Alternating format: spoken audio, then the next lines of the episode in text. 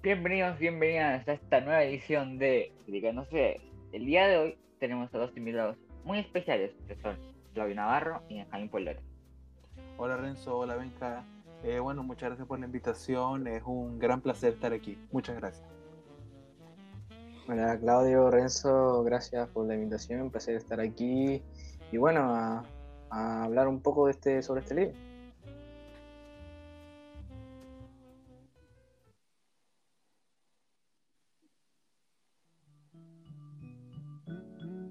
Bueno, empezamos con las preguntas. ¿Qué opinan acerca de la sociedad que se presenta en un mundo feliz de Aldous Huxley? Bueno, Renzo, mira, eh, muy buena pregunta. Básicamente es una sociedad estereotipada, ya que desde un principio le enseñan a los niños y a las niñas de que hay personas que son mejores que ellos. Al igual que también le enseñan a otros niños y otras niñas que hay otros niños y niñas que son inferiores a ellos y que no hay nadie mejor que ellos. Por lo que esto creaba, digamos, una sensación de superioridad, que se creían básicamente mejores en los rangos más altos, ya sea como el alfa y los betas. Si se dan cuenta, de esto no está muy alejado de la realidad en la que vivimos nosotros ahora, con los estereotipos de nuestra sociedad. Mira, te voy a poner, les voy a poner dos claros ejemplos. El primero es de las mujeres, y tienen que ser delgadas, rubias, con ojos verdes o con ojos azules. O la de los hombres, que tienen que ser altos, digamos más de un metro ochenta, marcados musculosamente y bueno, delgados también, afectando así a las demás personas, creándole muchas inseguridades y que no puedan vivir con normalidad su día a día.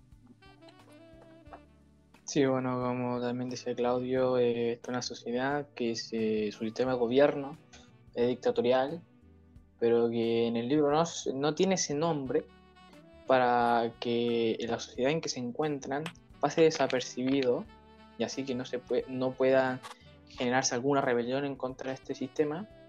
Y bueno, este sistema de gobierno lo, lo que se basa es que todo lo que deba ocurrir y cómo deba ocurrir ya está como predeterminado, siguiendo como una serie de pasos que uno debe seguir como al pie de la letra.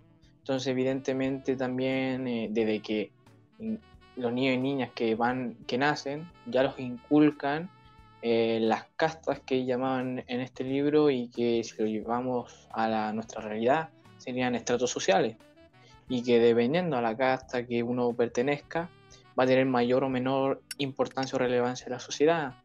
Esto es como el caso, por ejemplo, de los alfa, que ellos tienen una mayor relevancia, por decirlo, en la sociedad por el hecho de que ellos pueden tomar decisiones eh, por, su propia cuenta, eh, cosa que los castas inferiores no ocurren porque no les tienen permitido eh, hacer esto.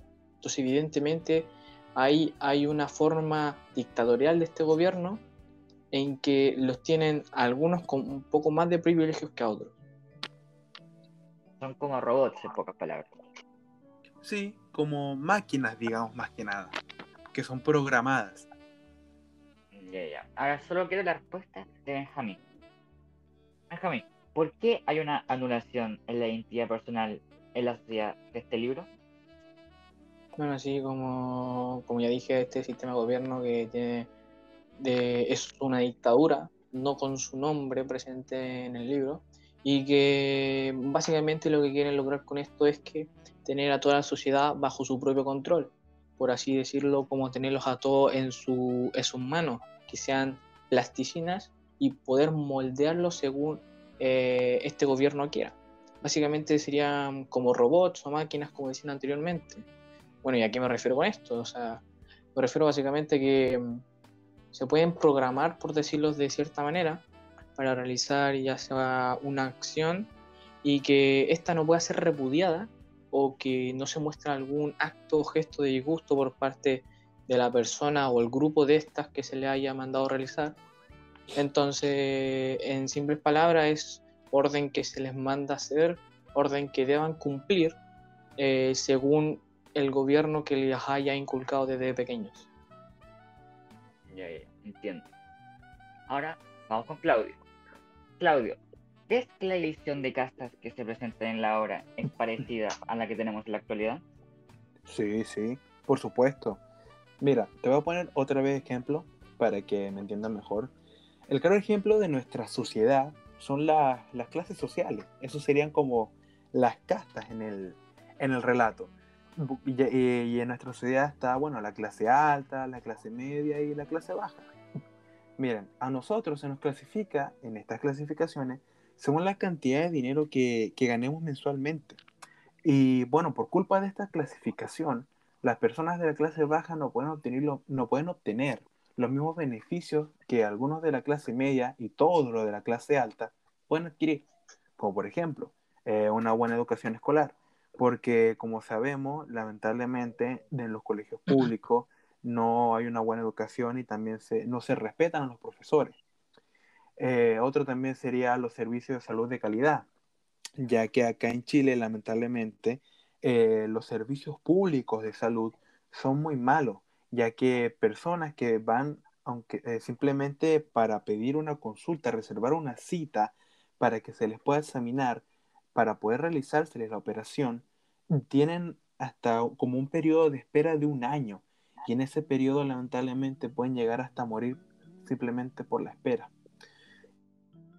Sería como simplemente pedir un préstamo de un banco para poder pagar ya sea alguna deuda que se les haya presentado o ya sea como cosas de primera necesidad. Miren, les voy a ser sincero, podría estar durante todo este podcast nombrando servicios o bienes a los cuales no pueden acceder las personas de la clase baja. Y bueno, esto es algo que tiene, esto es algo que tiene que cambiar. Lamentablemente no podría decirle cuál sería el cambio, o sea, cómo podríamos cambiar esto, pero de que hay que cambiarlo, hay que cambiarlo. Tiene toda la razón, ¿Recuerdan esa especie de bebida o líquido que se les da a todos? Sí, por supuesto, el... ¿Cómo se llamaba? El Soma, si no me equivoco. Sí, sí, el, Soma, ¿cómo, ¿cómo, no olvidarse de eso? ¿Qué fue lo que les llamó la atención acerca de esta droga? Bueno, mira, Renzo, lo que más me llamó la atención fue el cómo esta sustancia, si es que se le puede llamar así, dominaba y controlaba a las personas, provocando de que, bueno, carecieran de sentimientos, ya sea como la tristeza, la frustración, emociones negativas más que nada. Básicamente el SOMA era la solución que encontró el gobierno para evitar que el individuo, de frente a los problemas que se le presentan a, lo largo de su día a día, de manera natural. Eh, es decir, se presentaba un problema, listo, a beber soma y problema resuelto. Sí, como, como decía también Claudio, lo que más me llamó la atención es que esta sustancia era la vía de escape o la forma de liberarse de los problemas cotidianos que tenían las personas y que al fin y al cabo esta sustancia los tenía como dominados por el hecho de que ocurrían a ellos con cierta frecuencia eh, todos los días o en su gran mayoría, o mejor dicho, debería ser con bastante frecuencia. Entonces se, creía que esta sustancia solucionaba los problemas de las personas, pero ahí estaba el error, que la gente era un poco ingenua y que por el hecho de ya estar inculcados desde pequeños, entonces no sentían lo que en verdad, verdaderamente pasaba. Porque para ellos era que consumían el soma y el problema se solucionaba. Pero era todo lo contrario. Sino que el Soma hacía que se pusiese este problema por un tiempo, pero generando en las personas eh, que se solucionase, pero de forma involuntaria. Claro, era, era, el Soma era más que nada como un bloqueo, digamos, un bloqueo de los sentimientos. Muy buena Ahora, ¿creen que el método Bokanovsky era efectivo? No, no, no, no no creo de que no, no, creo que sea efectivo y tampoco estoy de acuerdo con el método Bokanovsky, ya que se dice en el relato de que es un, un instrumento de, de, estabilidad social. Pero, ¿dónde queda la, la, identidad personal? No, no existe la identidad personal. La idea de vivir en una sociedad con otros individuos es aprender de ellos y que ellos aprendan de, de nosotros, de sí mismos. Y de esta forma ir desarrollando una cultura, costumbres, tradiciones, para poder prosperar como sociedad y dejar una marca o una herencia para las futuras generaciones. Pero en este caso esto es imposible, ya que, ya que por culpa de, de este, de este método, todos los individuos creados son, son exactamente iguales, por lo que no van a poder prosperar como una sociedad normal. ¿A qué me refiero como, con normal? Así como nuestra sociedad, digamos, que es una sociedad que tiene cultura, que tiene tradiciones, que tiene costumbres, las cuales van a llegar a las futuras generaciones, ya sean nuestros hijos, los hijos de nuestros hijos y sucesivamente.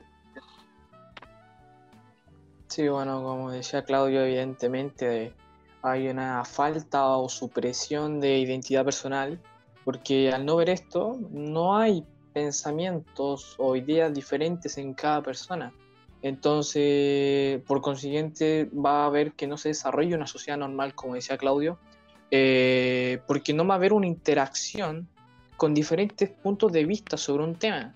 Entonces, y esto, para que, por ejemplo, para que les quede más claro, si lo llevamos a nuestra realidad, esto es lo que pasa y que pasó hace un tiempo con la nueva constitución, la cual fue votada, y que como nuestro sistema de gobierno no es dictatorial como el que está presente en el libro, no hay una supresión o anulación de identidad personal.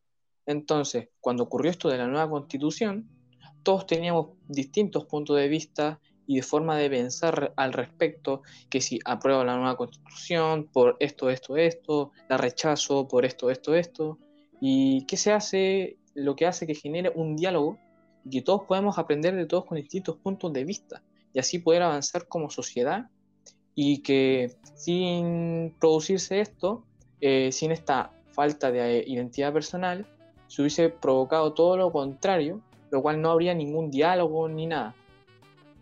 Pero bueno, eh, eso es lo que pienso yo por lo menos y que yo quería, antes de terminar, mi opinión, quería hacer una pregunta eh, a usted, Renzo, ¿Y qué opinaba al respecto de esto? Yo, en realidad, sí estoy de acuerdo con este método, porque a la hora de producir nuevos individuos para nuevas generaciones es efectivo. Y también, si lo comparamos con el tiempo y la cantidad producida, se aprovecha al máximo, en este caso, el espermatozoide y el óvulo. Antes de dar finalizado este podcast, me gustaría escuchar su opinión acerca de esta obra de la cual hemos estado hablando. Bueno, Renzo, la verdad es que, perdón, es una obra muy buena, extremadamente buena, diría yo, la cual, bueno, da, da mucho gusto leer, es placentera. Además de ser muy buena, es fácil de, digamos, de contrastar con nuestra realidad, ya que el contexto de ella no está muy alejada de la sociedad y de la realidad en la que vivimos nosotros.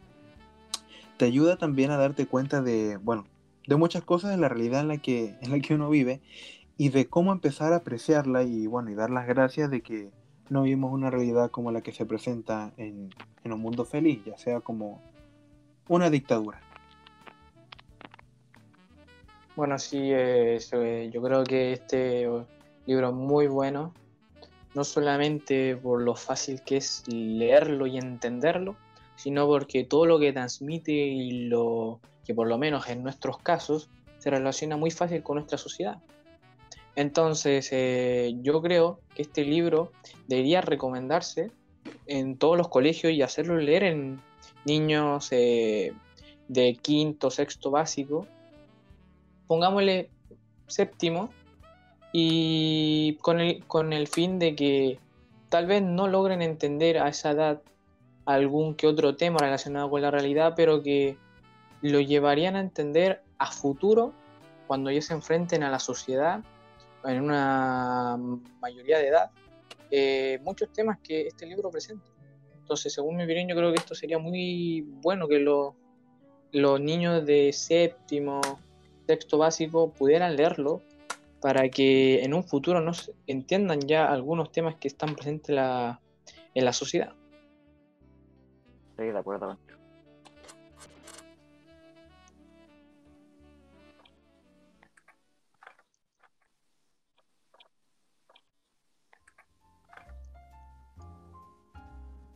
Bueno, y con esto concluimos esta edición. Gracias por venir y dar sus opiniones y un gusto estar acompañado por ustedes, que son una muy buena compañía.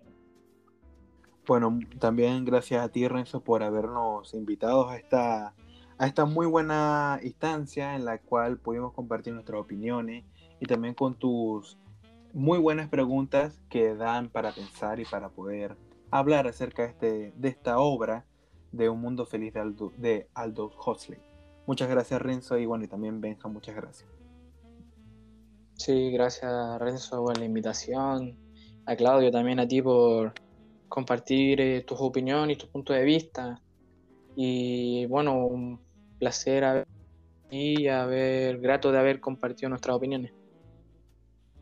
Como último, quiero agradecer por haberse tomado el tiempo de habernos escuchado y también si pudieran compartir este podcast, agradecería. Gracias totales.